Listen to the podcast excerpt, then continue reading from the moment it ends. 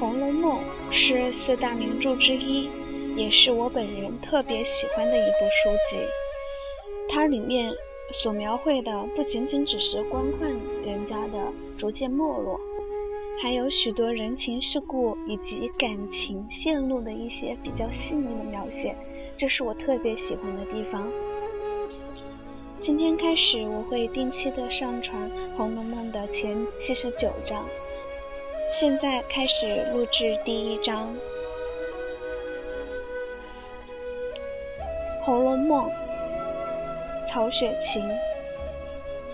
第一回，甄士隐梦幻识通灵，贾雨村风尘怀闺秀。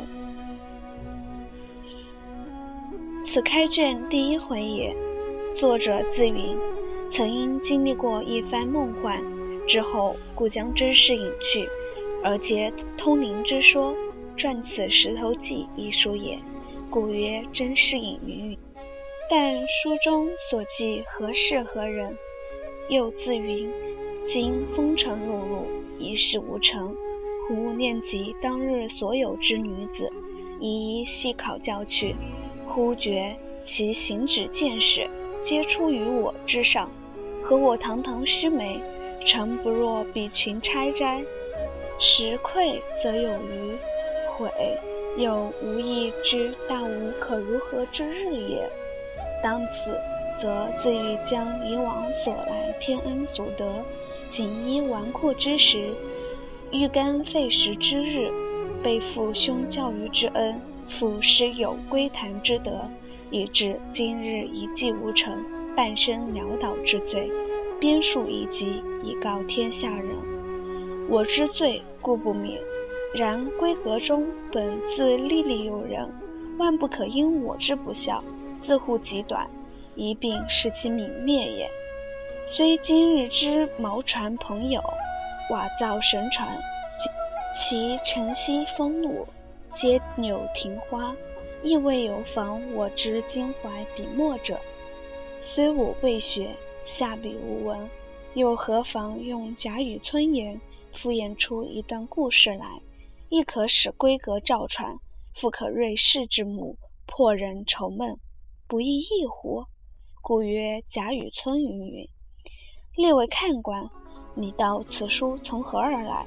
说起根由，虽尽荒唐，细案。则深有趣味，待在下将此来历注明，方使阅者了然不惑。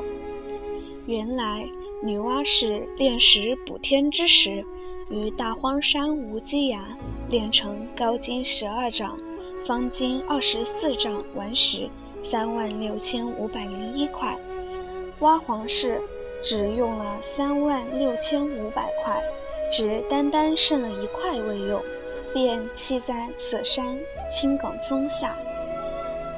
谁知此时自经锻炼之后，灵性已通，能大能小，因见众生俱得补天，独自己无才不堪入选，遂自怨自叹，日夜悲嚎惭愧。一日正当接道之际，恶见一僧一道远远而来，生得骨骼不凡。风神迥异，说说笑笑，来至峰下，席地坐而长谈。只见一块鲜明莹洁的美玉，且又缩成扇坠大小，可佩可拿。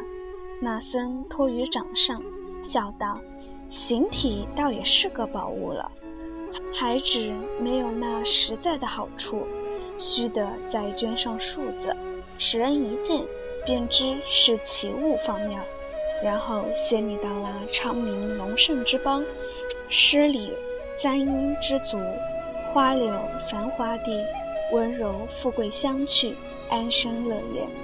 石头听了，喜不能禁。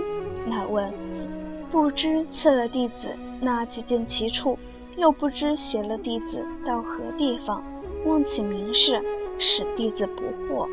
那僧笑道：你且莫问。日后自然明白的。说着，便绣了这石，同那道人飘然而去，竟不知投奔何方何社。后来又不知过了几世几劫，因有个空空道人访道求仙，忽从这大荒山无稽崖青埂峰下经过，忽见一大块石上字迹分明，边树立立。空空道人乃从头一看，原来就是五彩补天幻形入世，蒙茫茫大士渺渺真人携入红尘，历经离合悲欢。炎凉世态的一段故事，后面又有一首寄云：“无才可去补苍天，枉入红尘若许年。此系生前身后事，欠谁寄去作奇传？”诗后便是此时坠落之乡、投胎之处，亲自经历的一段成绩故事，其其中家庭规格琐事。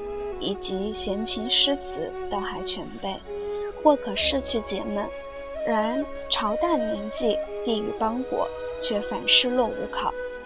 空空道人遂向石头说：“师兄，你这一段故事，据你自己说有些趣味，不编写在此，以于问世传奇。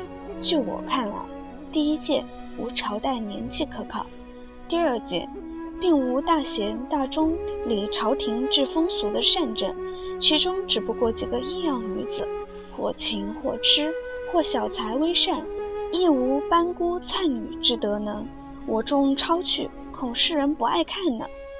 石头笑答道：“我师何太痴也？若云无朝代可考，今我师竟假借汉唐等年纪添缀，又有何难？但我想。”历来野史，皆导一折，莫如我这不借此套者，反倒新奇别致。不过只取其事体情理罢了，又何必拘拘于朝代年纪哉？再者，市井俗人喜看礼制之书者甚少，按市区闲文者特多。历来野史，或善谤君相，或贬人妻女，奸淫凶恶。不可胜数，更有一种风月笔墨、坏人子弟，又不可胜数。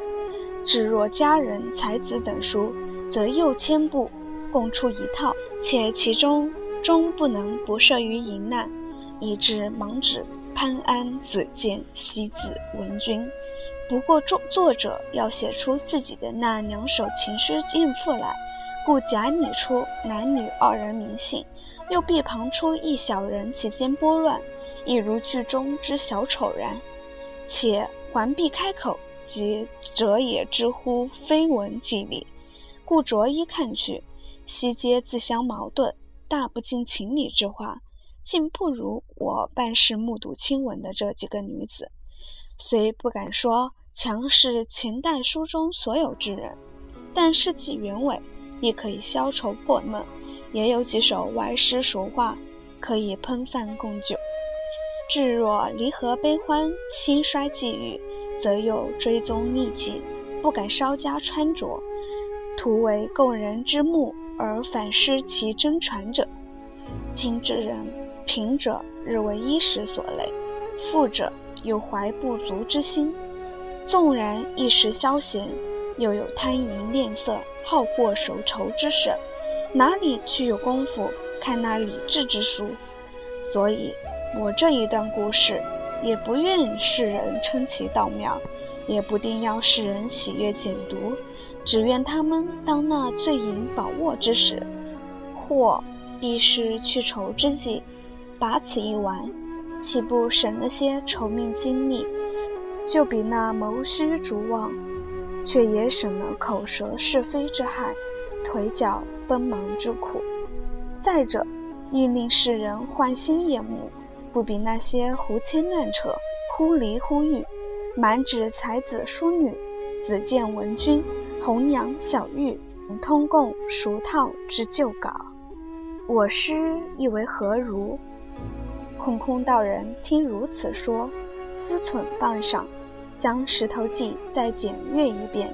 因见上面虽有些指尖责佞、贬恶诛邪之语，亦非伤时骂世之旨。及至军人乘凉、夫慈子孝，凡伦常所关之处，皆是称功颂德，卷卷无穷。实非别书之可比。虽其中大指弹琴，亦不过实录其事，又非假拟妄称，一味引邀宴约，私定偷蒙之可比。因毫不干涉时事，方从头至尾抄录回来，问世传奇。因空见色，由色生情，传情入色，自色悟空，空空道人，遂以名为情僧，改《石头记》为《情僧录》。东鲁孔明西则题曰《风月宝鉴》。后因曹雪芹于《道红轩》中批阅十载。增删五次，纂成目录，分出章回，则题曰《金陵十二钗》，并题一绝云：“满纸荒唐言，一把辛酸泪。都云作者痴，谁解其中味？”缘起既明，且看时尚是何故事。